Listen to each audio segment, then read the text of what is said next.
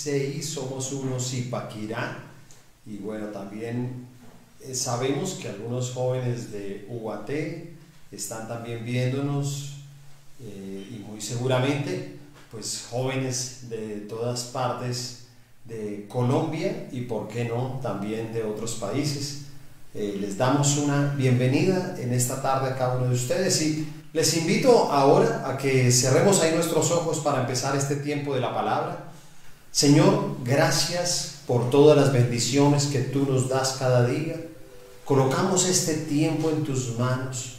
Te pedimos que la presencia del Espíritu Santo esté en medio de nosotros, que seas tú hablándonos, ministrándonos, tocando el corazón de cada uno de nosotros quitando todo pensamiento, toda preocupación, todo cansancio que a veces produce el estar encerrados en este tiempo y que podamos preparar nuestro espíritu, nuestro cuerpo y nuestra alma para recibir esa palabra poderosa que tú has preparado para el ministerio de jóvenes en el nombre del Señor Jesucristo. Amén. Bueno, Em, vamos a, tratar hoy una palabra que tiene como título Tiempo a solas.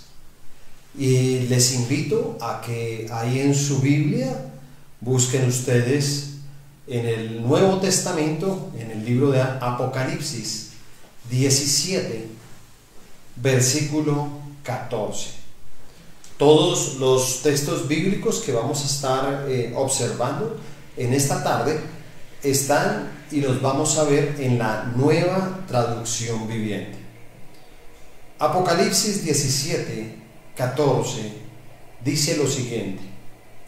Irán juntos a la guerra contra el Cordero, pero el Cordero los derrotará porque Él es el Señor de todos los señores y el Rey de todos los reyes. Y los que le han llamado y elegido, y le son fieles, estarán con él. Amén. Bueno, este título, Tiempo a solas, tiene que eh, ver o hay una similitud a todo lo que significan los reyes.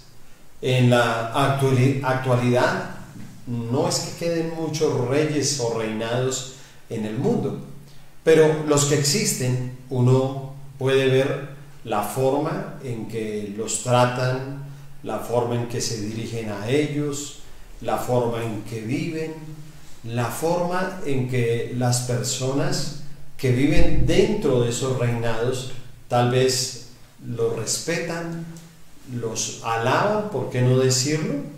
Y de cierta manera, cualquiera de los súbditos de ese rey Quisiera tener un tiempo a solas con ese rey. Quisiera tener un tiempo de intimidad. Y la palabra aquí en el libro de Apocalipsis nos dice que Él es el Señor de los señores y el Rey de todos los reyes. Nuestra vida hoy en día como cristianos depende mucho de la intimidad, de ese tiempo a solas que podamos tener con Dios. Eh, buscamos tantas cosas en este tiempo, maneras de distraernos, maneras de descansar, maneras mm, de poder encontrar recursos, maneras de quitar todo aburrimiento, pero creo que toda nuestra vida, sin llegar a equivocarme, está rodeada si nosotros tenemos un buen tiempo a solas con el Señor, si tenemos esos tiempos de intimidad, si miramos bien, esa palabra intimidad es lo que se maneja en los momentos que tienen las parejas dentro de un matrimonio. Y la intimidad es eso, es un momento muy secreto, es un momento entre dos personas, es un momento donde las dos personas entregan mutuamente todo lo que tienen y lo entregan basado en algo que se llama amor ese amor que nos une precisamente con nuestro Rey de Reyes, Señor de Señores. Pero también creo que cuando no se tiene esa intimidad con Dios, es cuando una persona también es, muy fácil que pueda caer en pecado. Eh, algunos jóvenes pueden ser muy débiles en este tiempo. Algunos jóvenes estarán cayendo en la trampa de la pornografía, en la trampa de la pereza, en la trampa del desánimo, en la trampa de la rebeldía, en la trampa de la contienda en sus casas. Y cuando estos jóvenes caen en todas estas trampas que están ahí puestas por el enemigo, es porque les falta mucha intimidad con Dios. Siempre he dicho que una persona que tiene ese tiempo a solas con Dios se maneja tan diferente, se comporta tan diferente, que son los valores que nos pueden llegar a rodear. Y hablando de valores, pues quiero compartirle cinco valores importantes de cómo estar a solas para poder tener ese tiempo a solas con nuestro rey, con el rey de reyes. El primer valor es saber esperar. Vamos a estar ahí viendo un poco sobre la historia de Esther. En el capítulo 2, versículo 15. Y esta historia de Esther realmente es la historia en la que muchos de nosotros nos podemos ver representados. Como en algún momento podemos perder todo en la vida. Esta mujer que había perdido a su padre, a su madre, que había sido adoptada por un tío y que tiene mucha similitud eh, si nosotros lo vemos frente a cómo nos toca crecer. A veces tenemos que perder oportunidades, no sé cuántos jóvenes en este momento tengan angustia por perder, por ejemplo, su universidad. De pronto sus padres no tengan con qué pagar la universidad. Y entonces como que sienten que van a, perder el semestre, van a perder su carrera, van a perder su futuro. Algunos eh, ven tantas noticias que se llenan de angustia, de miedo, que se preparan no para triunfar, sino que se están preparando es para el fin del mundo. Y realmente quienes somos creyentes y tenemos una intimidad con Dios, sabemos que Dios todo lo puede cambiar de un día para otro. Claro, paso a paso. Él está haciendo cosas. Y a veces eh, el peor enemigo de nosotros también es el tiempo. A veces el tiempo para nosotros se vuelve en ese enemigo invisible que hace que nosotros nos desesperemos y que estemos eh, ansiosos de poder obtener las cosas en el momento en que nosotros queremos. Pero si hablamos de tiempo, estamos hablando del tiempo a solas con Dios, el mejor tiempo de todos. Y ahora que sé que ya tienes ahí tu Biblia lista en el libro de Esther, vamos a leer ese versículo 15. Dice, Esther era hija de Abigail, tío de Mardoqueo. Mardoqueo había adoptado como hija a su prima menor Esther. Cuando Esther le llegó el turno de ser llevada ante el rey, ella siguió el consejo de Jecai, el eunuco encargado del harén, no pidió nada aparte de lo que él le sugirió y todos los que le veían la admiraban. Amén. Saber esperar, el primer valor que debemos de tener nosotros para tener ese tiempo íntimo con Dios. Nos desesperamos, como les decía. A veces cometemos errores. Y la historia de Esther era una mujer que aparentemente lo había perdido todo. Y era un momento especial en este, en, este lugar porque el rey estaba buscando una nueva reina. Eh, su anterior esposa o reina fue una mujer que de pronto perdió su sabiduría, prácticamente se rebeló contra las indicaciones que él había dado de poder presentarla en sociedad y para no sentirse en vergüenza del consejo, que le dieron todos los santos consejeros de esa época era que precisamente entonces dejara a esta mujer y consiguiera una nueva reina. Así que comenzaron a mirar entre nuevas chicas hermosas que las iban preparando, pero que indudablemente, como dice aquí la palabra, cuando Esther le llegó el turno por ser llevada ante el rey, hay un tiempo específico, hay un tiempo y a veces eh, tenemos que esperar, jóvenes. A veces toca tener paciencia. Hay que esperar el momento de la bendición. Para Esther tuvo que esperar 12 meses para poder entrar ante el rey. Nos desesperamos porque no podemos ver aquellas cosas que queremos. Eh, muchos jóvenes se desesperan en el tema de los sentimientos. Otros se desesperan con su familia porque quieren ver cambios, porque se desesperan de la situación que tienen que convivir, de ver a su papá, a su mamá, a todo el tiempo en conflictos, en peleas, en su hermano. Bueno, no sé, cada conflicto de cada familia es tan diferente. Pero si algo tienen hoy en día los jóvenes es que no saben esperar. Les cuesta mucho esperar. Y la única manera de saber esperar es toda aquella persona que pueda tener ese tiempo a solas con el rey, que pueda decir y entender, mira, llegará un tiempo. Yo les, les quiero confesar que al comienzo no fue fácil cuando comencé mi vida cristiana. Yo escuchaba personas que decían, no, es que ayer hablé con Dios, Dios me dijo. Y yo siempre pensaba eso, decía, oye, ¿será que estas personas de verdad se sientan o se arrodillan a orar y, Dios de verdad les hablará. O sea, a mí me causaba como curiosidad en medio de mi ignorancia espiritual que tenía en ese tiempo y yo como que decía, sí, sí habrá, sí será posible que Dios comience a hablar, pero yo tenía el concepto de que era audiblemente que uno podía escucharlo. Entonces no, no podía comprenderlo porque claro, yo no tenía tiempos a solas, yo no tenía intimidad con Dios. Entonces tuve que pasar por todo un proceso para aprender a tener un tiempo a solas. Hasta que con el tiempo Dios comenzó a hablar. ¿Y por dónde comienza a hablar el Señor? A través de su palabra. ¿Cómo estamos nosotros hoy comunicándonos? ¿Cómo estamos proyectando este mensaje a los jóvenes? A través de una palabra. ¿Cómo habla Dios a través de estos medios de comunicación? A través de su palabra, porque no es la enseñanza de un hombre, es la enseñanza de Dios que viene simplemente revelada a un hombre para que precisamente la pueda llevar, ese, ese tipo de visión, la pueda llevar a cada joven y pueda ser guardada en su corazón y pueda ser atesorada y de ella aprenda y precisamente todos nosotros comencemos a poder acercarnos cada día más al lugar de nuestro destino. Indudablemente, cada uno de nosotros que estamos aquí, tal vez en esta tarde reunidos, es porque estamos sedientos de una palabra. Queremos como que Dios nos diga algo. Siempre, todo ser humano, creo que necesitamos algo de Dios.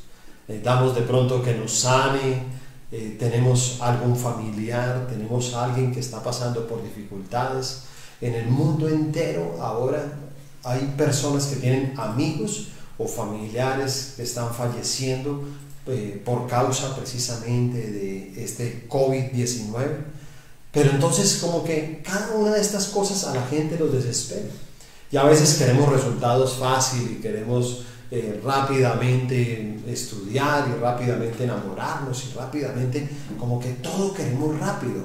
Por eso hoy en día los jóvenes resultan en tantas trampas que pone el enemigo entonces resultan eh, probando drogas, quedándose en ellas, porque todo es rápido, te lo ofrecen de una manera rápida. Y realmente el, saber esperar es eso, es entender que hay un tiempo para que Dios pueda hablar con nosotros. Sé que todos quisiéramos poder tener esa palabra diaria y poder sentirlo y poder tener ese, ese tiempo de intimidad a solas con Él. Pero no se logra de cualquier manera. Hay que tener paciencia, hay que saber esperar, hay que preparar todo el ambiente para poder tener esa intimidad precisamente con el Señor. El segundo es gratitud. El segundo valor, gratitud. Colosenses capítulo 3, versículo 17 en el Nuevo Testamento. Y todo lo que hagan, o digan, háganlo como representantes del Señor Jesús y den gracias a Dios Padre por medio de Él. ¿Qué nos invita este segundo valor para poder tener intimidad con Dios? Tener un corazón agradecido. A veces Dios no le gusta tener mucha intimidad con aquellas personas que solamente se dedican a quejarse, que no son agradecidos por lo que tienen. Es más, creo que a nosotros también nos cuesta mucho. No sé si te pasa con amigos, con amigas, que a ti te cuesta mucho ponerte como a, pasar tiempo con alguien que te lo encuentras y siempre está, no, estoy mal, no sé qué, estoy triste, estoy mal, y te lo encuentras a los cinco días, ¿cómo vas? Estoy mal y se queja, ¿sí? Y ese tipo de personas, la verdad, creo que a ninguno nos gusta encontrarlo muy seguido, porque ya sabemos que nos va a contar una historia triste, porque ya sabemos que se va a quejar otra vez, porque ya sabemos que va a hablar mal de los demás, porque lo único que hay palabras en su boca son palabras negativas. Entonces estas personas no han aprendido a ser agradecidas. Y creo que inclusive en tiempos como estos, aún de dificultad, nosotros deberíamos darle gracias a Dios. No sé si tú lo, estás haciendo. Y, no sé si alguien que nos está viendo a través de nuestras redes sociales diga, oye, ¿de qué le tenemos que dar gracias a Dios? Gracias a Dios porque no estamos trabajando, gracias a Dios porque no estamos ganando dinero, gracias a Dios porque no podemos salir, porque estamos presos como en una casa en una cárcel y entonces te voy a decir algo, deberías darle gracias a Dios porque puedes estar con tu familia. Gracias a Dios porque te está dando la oportunidad de restaurarte con ella. Gracias a Dios porque te está dando tiempo para ti, para que te cuides, para que hagas deporte. Aún en tu propia casa uno puede cuidar su cuerpo.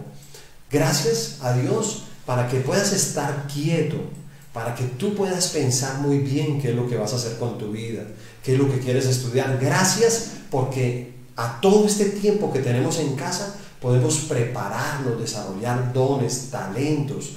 Tú puedes aprender, hay cursos gratis de todo, ¿sabes? Tú entras en muchas páginas, hay cursos gratis en sistemas, eh, sistemas contables, eh, de Excel, de Word, de redes sociales, de, bueno, de marketing, eh, de publicidad, no sé, infinidad de cosas, de música. Hace algunos días le compartí a mi hijo en Instagram un, un productor musical muy famoso español y él llegó y dijo, yo he entendido que este es un tiempo también de sembrar. Y entonces eh, lo que quiero es enseñarle a todos aquellos que les guste la música y que algún día puedan entender que esto es todo un arte y de pronto no sepan cómo hacerlo y voy a comenzar desde ceros, desde el que no sepa absolutamente nada hasta que lleguemos con aquellos que tal vez tengan mucha experiencia. Y le pasaba yo ese, ese link a mi hijo Sergio y yo le decía que, que lo aprovechara y está haciendo como todo esto de producción musical y yo decía, claro, porque estos, estos tiempos son tiempos, óyeme, gracias a Dios, este, este hombre, este productor musical, uno de los más famosos del mundo, es un hombre que cobra mucho dinero por enseñar lo que él hace. Pero en este tiempo lo está haciendo gratis. Así que hay tantas cosas por qué darle gracias a Dios. Si tu familia, si ustedes están bien de salud, gracias a Dios. Este es un tiempo de tener un corazón agradecido. Todo el que es agradecido con Dios, a Dios le gusta, a ese rey de reyes, le fascina tener intimidad con este tipo de personas a estas personas que se levantan y dicen, Señor, esta mañana nos levantamos, tomamos, partimos un pan y lo partimos entre tres.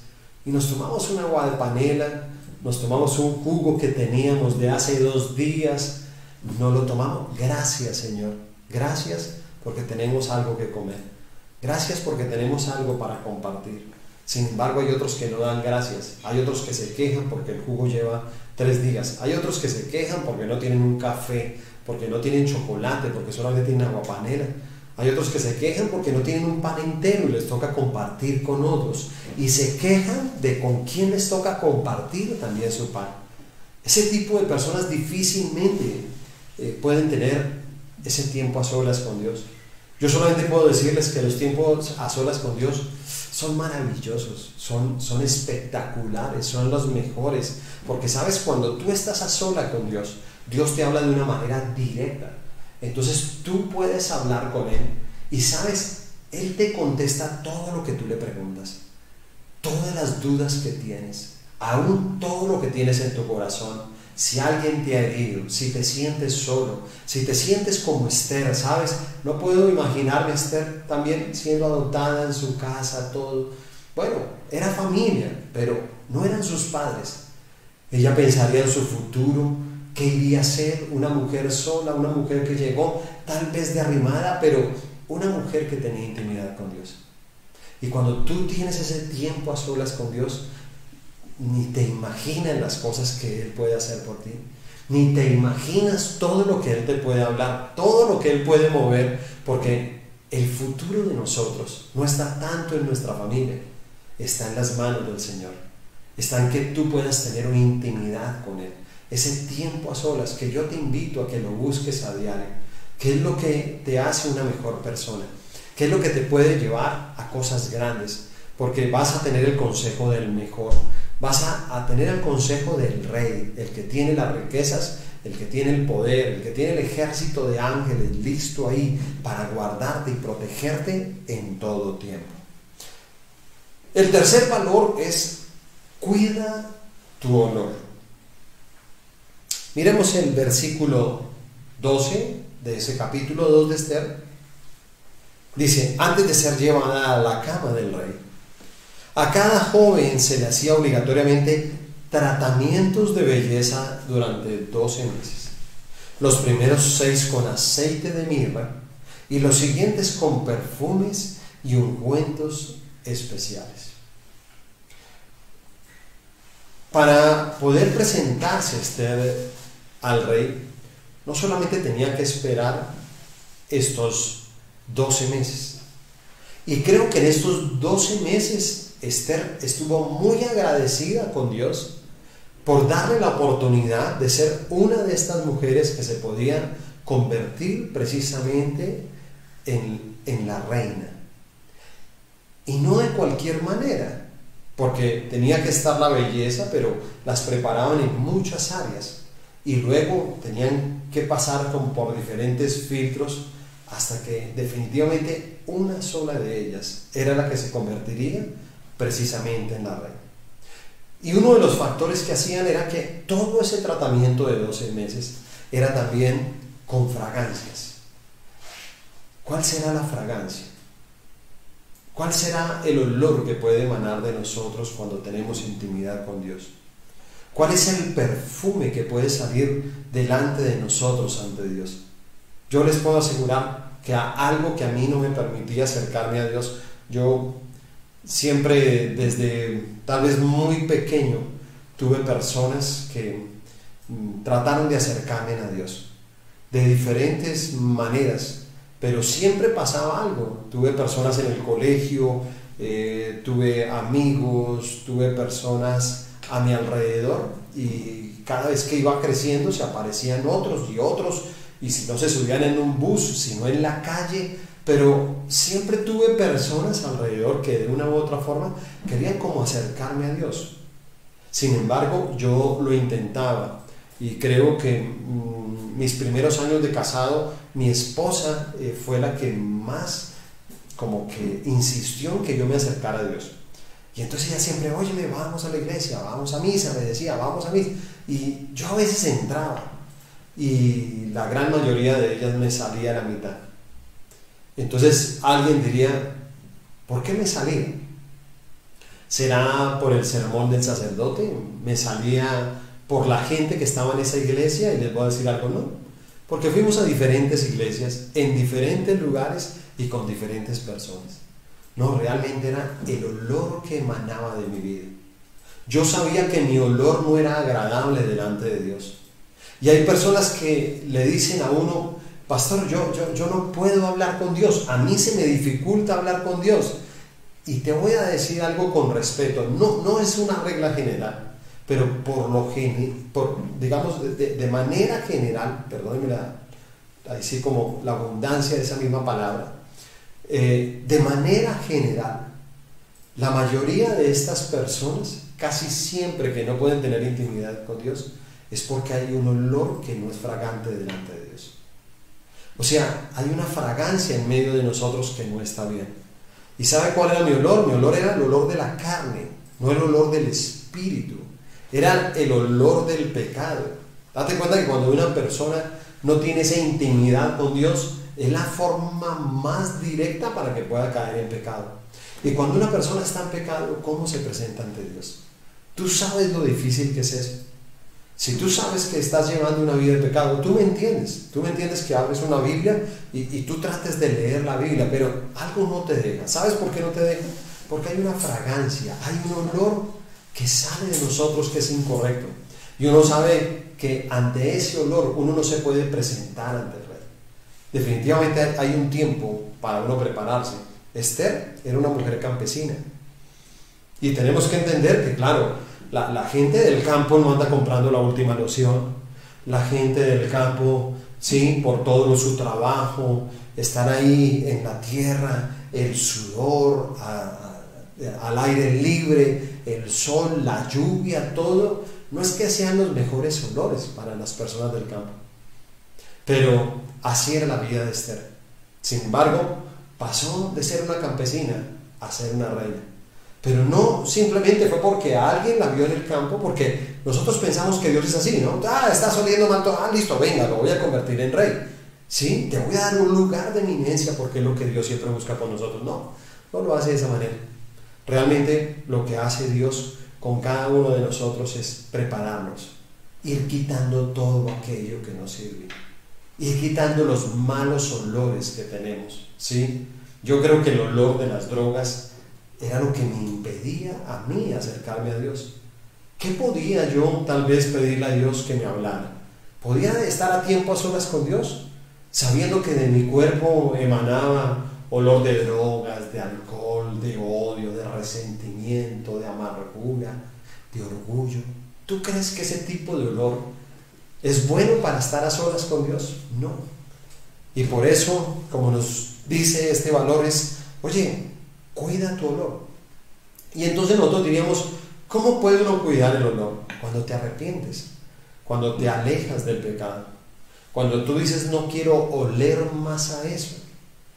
Cuando tú quitas todos los olores, ¿sí? O sea, no sé cómo les, eh, les parezca a ustedes esto que les voy a contar, pero, uy, honestamente hay algo que yo no soporto, hay un olor que para mí es terrible, ¿sí?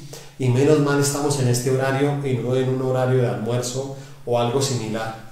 Pero les voy a decir algo, yo no soporto el olor a vómito, me parece terrible, o sea, yo cada vez que alguien vomita todo, no importa, mire, no, le he podido soportar ni cuando mis hijos siendo pequeñitos se enfermaba alguno o, o tengo recuerdos de que viajábamos y alguno se mareaba y vomitaba en el carro, yo decía, uy, no, eso para mí es terrible. Y les voy a decir algo, no solamente de las personas, sino tal vez cuando tuve toda esa vida incorrecta de trago y todo, pues a veces uno vomitaba. Y yo ni siquiera me aguantaba ese mismo olor. Así pienso que nosotros solemos ante Dios. Entonces ese olor se vuelve insoportable. Es un olor que no es bueno. Entonces, ¿cuál es el camino? Simplemente arrepentirnos. Es nosotros dejar una vida de pecado y saber que todo pecado no tiene una buena fragancia, no tiene un buen olor delante de Dios. Entonces, eso es lo que nos impide precisamente presentarnos ante el Rey. Y cuando nosotros nos arrepentimos, ¿qué es lo que buscamos? Que ya lo hemos aprendido, simplemente entendemos la obra de redención que hizo el Señor Jesucristo en la cruz del Calvario. Y sabemos que derramó su sangre preciosa por cada uno de nosotros, así que lo único que tenemos es que arrepentirnos, poder decirle, Señor, voy a dejar todo pecado, todos esos olores desagradables, los voy a quitar de mi vida, voy a quitarme la ropa del pecado Voy a quitarme todo pecado que estaba en mi interior. Lo saco de mi vida. Me arrepiento. Y toda persona arrepentida tú la reconoces por dos cosas. Número uno, porque deja un pecado. Pero número dos, porque se vuelve en intimidad con Dios.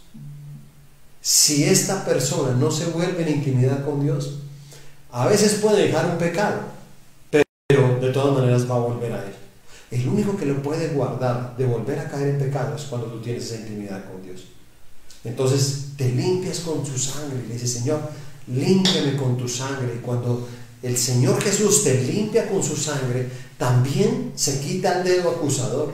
entonces tú ya tienes libertad y tal vez puedes pararte como lo estoy haciendo yo en este lugar donde miles de personas te pueden escuchar en el mundo entero.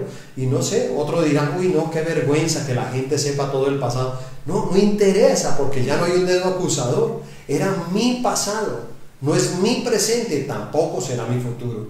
Fueron mis errores, pero no son mis errores ni son los errores del futuro porque dejé todo eso en la cruz del Calvario, porque entendí que Jesús me pudo limpiar, que Jesús me pudo levantar y ahora me tiene en un lugar totalmente diferente. ¿A través de qué? De poder tener tiempos a solas con Él. Cuando tú los tienes, Dios te guarda, Dios te protege. Te voy a explicar eso a través de un texto que está en Génesis, capítulo 20 el primer libro de la Biblia en el Antiguo Testamento. Vaya muy rápido ahí. Génesis 20, voy a estar leyendo del versículo 1 al versículo 7. Abraham se trasladó hacia el sur, al Negev, y vivió un tiempo entre Cades y Shur.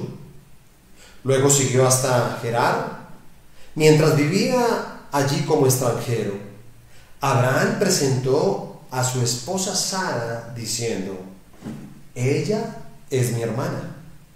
Entonces el rey Abimelech de Gerar mandó a llamar a Sara e hizo que la trajeran ante él a su palacio. Esa noche Dios se le apareció a Abimelech en un sueño y le dijo, eres hombre muerto porque esa mujer que has tomado ya está casada sin embargo, Abimelech todavía no había dormido con ella, así que dijo, Señor, ¿destruirás a una nación inocente? ¿Acaso no me dijo Abraham, ella es mi hermana? Y ella misma dijo, sí, él es mi hermana. Yo he actuado con total inocencia, mis manos están limpias. En el sueño Dios respondió, sí, yo sé que tú eres inocente por eso no permití que pecaras contra mí, ni dejé que la tocaras. Ahora, devuelve la mujer a su esposo, y él orará por ti, porque es profeta. Entonces vivirás. Pero si no la devuelves, puedes estar seguro de que tú y todo tu pueblo morirán. Sin puedes examinar muy bien este pasaje, te darás cuenta que dice que Dios no permitió que pecara. ¿Por qué no permitió que el rey Abimelech que cayera en pecado? Porque simplemente estaba teniendo intimidad con Dios. Porque Dios lo guardó. Porque Dios sabía que su alma era inocente que a pesar de las cosas que este hombre hiciera en su vida, era un hombre que tenía intimidad con Dios y se había arrepentido y se limpiaba de todo pecado a diario y por eso no quería entrar en pecado, porque sabía que esto le podría traer consecuencias a él, pero también a su familia y también a todo el pueblo. A veces no medimos las consecuencias, a veces no entendemos lo que hacemos, a veces actuamos de manera desesperada por falta de intimidad por falta de tiempo a solas con Él. Y entonces esas decisiones arrebatadas que tomamos a veces pueden tener consecuencias terribles. Pero si tienes tiempo a solas, mira, te lo aseguro. Tal vez tú puedas tener el deseo. Yo creo que Abimelech, cuando vio simplemente a Sara, dicen que era una mujer también hermosa, ¿no? Y entonces, eh, siendo Sara muy hermosa, pues claro, el rey quiso estar con ella. Porque simplemente la presentó a Abraham como una hermana de él, no como su esposa. Abraham tuvo miedo simplemente que de pronto perdiera la vida. Entonces tomaron la decisión de mentir. Y mira que la mentira no es de Dios. Es un engaño, pero todo engaño también sale a la luz. Y por eso el Señor dijo, no, este rey puede inclusive, sin él saberlo, siendo inocente, él puede caer en pecado. Porque a pesar de que él no supiera que era casada, habían otras personas que sí. E igual el pecado lo iba a alcanzar y la consecuencia también. Así que tomó la decisión de hablar con él, de estar ese, ese tiempo a solas en la noche, cuando estaba durmiendo, comenzó a hablar con Dios y tuvo esa intimidad con él y lo guardó. Y por último, perdón, el cuarto, ya, ya casi va a terminar, el cuarto es persevera. Nuevamente volvemos a Esther, capítulo 2, versículo 14. Dice, esa noche la llevaban a las habitaciones privadas del rey y a la mañana siguiente la pasaban a un segundo harén donde vivían las esposas del rey. Dice, esa noche la llevaban a las habitaciones del rey privadas y a la mañana siguiente la pasaban al siguiente harén. ¿Sabe qué quiere decir esto? Que uno tiene que ser constante porque dice que ella venía por la mañana y por la tarde. Hay gente que, que se aburre, hay gente que, que se desespera. Entonces hay gente que pierde la fuerza. Te voy a decir algo, las personas que puedan salir adelante de esta situación son las personas que perseveren. Son personas que, que, no pierden oportunidad, son personas que están buscando la salida. Llegan y dicen, mira, tiene que haber una salida. Hay otros que dicen, no, esto ya se acabó, ahora qué vamos a vivir, no sé qué, se encierran, no comen, no se bañan, ¿sí? se levantan tarde, todo. Entonces es gente que no persevera. Escúchame, Dios nos está llamando en este tiempo a qué? A perseverar. Tal vez no te guste como te toca estudiar en este momento. ¿Cuántos ahorita dicen, oiga, qué pereza con ese profesor estudiando uno ahí por internet y esas clases ahí, uno en un computador, y eso no es lo mismo, y universitarios también que se quejan? Pero les voy a decir algo, simplemente hay que perseverar, hay que seguir adelante, no se detiene tu bendición. Tal vez no es como tú quisieras llevar las cosas. A veces eh, muchas de las situaciones que tenemos frente a nosotros no tenemos el control sobre ellas y las situaciones van a cambiar. Cada vez que vayas madurando, cada vez que pases a diferentes etapas de tu vida, te vas a encontrar con nuevos retos. Entonces en ese momento tienes que perseverar. En este momento saldrán adelante los que perseveren. En este momento los que no perseveren se van a quedar ahí postrados, fracasados, con una mentalidad de pobreza, con una mentalidad de mendicidad, entonces saldrán a culpar a su papá, a su mamá, saldrán a culpar al Estado porque no les regala plata, porque no les regala comida, porque no les da la educación, porque no les da un techo. Escúchame, un Estado ni unos padres no son los que nos tienen que sostener. Quien nos sostiene es el Rey de Reyes, Señor de Señores. El que tiene todo, el dueño del oro y de la plata, el que nos puede abrir las puertas a nosotros. ¿Sabes qué está esperando? Solamente que perseveremos. Él está diciendo persevera persevera, sigue adelante, sé creativo, ¿sí? En este momento se están creando nuevas empresas, nuevas ideas. Hay gente que está perseverando, hay otros que están esperando que le regalen. Hay otros que están esperando simplemente quién le golpea en la puerta a ver qué, qué le va a regalar, cuánta plata le va a dar, que, cuando suena su teléfono a ver si un familiar entonces eh, se queja, le cuenta una historia triste y a ver cuánto dinero te va a regalar o está mirando qué banco le presta, o quién te presta dinero, o quién presta dinero, o, están aún peor. La locura más grande que pueden cometer muchos en este momento. Prestamistas usureros que se van a quedar con lo poquito que ustedes tengan. Y por último, ahora sí termino con este, hacer su voluntad. Nuevamente voy a leer el versículo 15. Y voy a leer la última parte que donde dice, no, no pidió nada aparte de lo que él sugirió. Perdón, dice, cuando a Esther le llegó el turno de ser llevada ante el rey, ella siguió el consejo de Gai, el eunuco encargado del harén. No pidió nada aparte de lo que él sugirió y todo lo que la veían la admiraba. Dice que no pidió nada aparte de lo que el eunuco le dijo que hiciera. Prácticamente ella en ese momento estaba siguiendo las direcciones. Y cuando hablamos de direcciones, hablamos de poder uno seguir y hacer la voluntad de Dios y no la nuestra. Aprender a qué lo que le gusta al rey y no lo que le gusta a nosotros. Todo el que quiera tener intimidad con el rey el que, el que quiera tener ese tiempo a solas, ¿sabes para qué es ese tiempo? Simplemente para que Él nos diga qué quiere hacer con nuestra vida. Simplemente para que Él pueda desarrollar el mejor plan porque Él fue el que nos ha creado.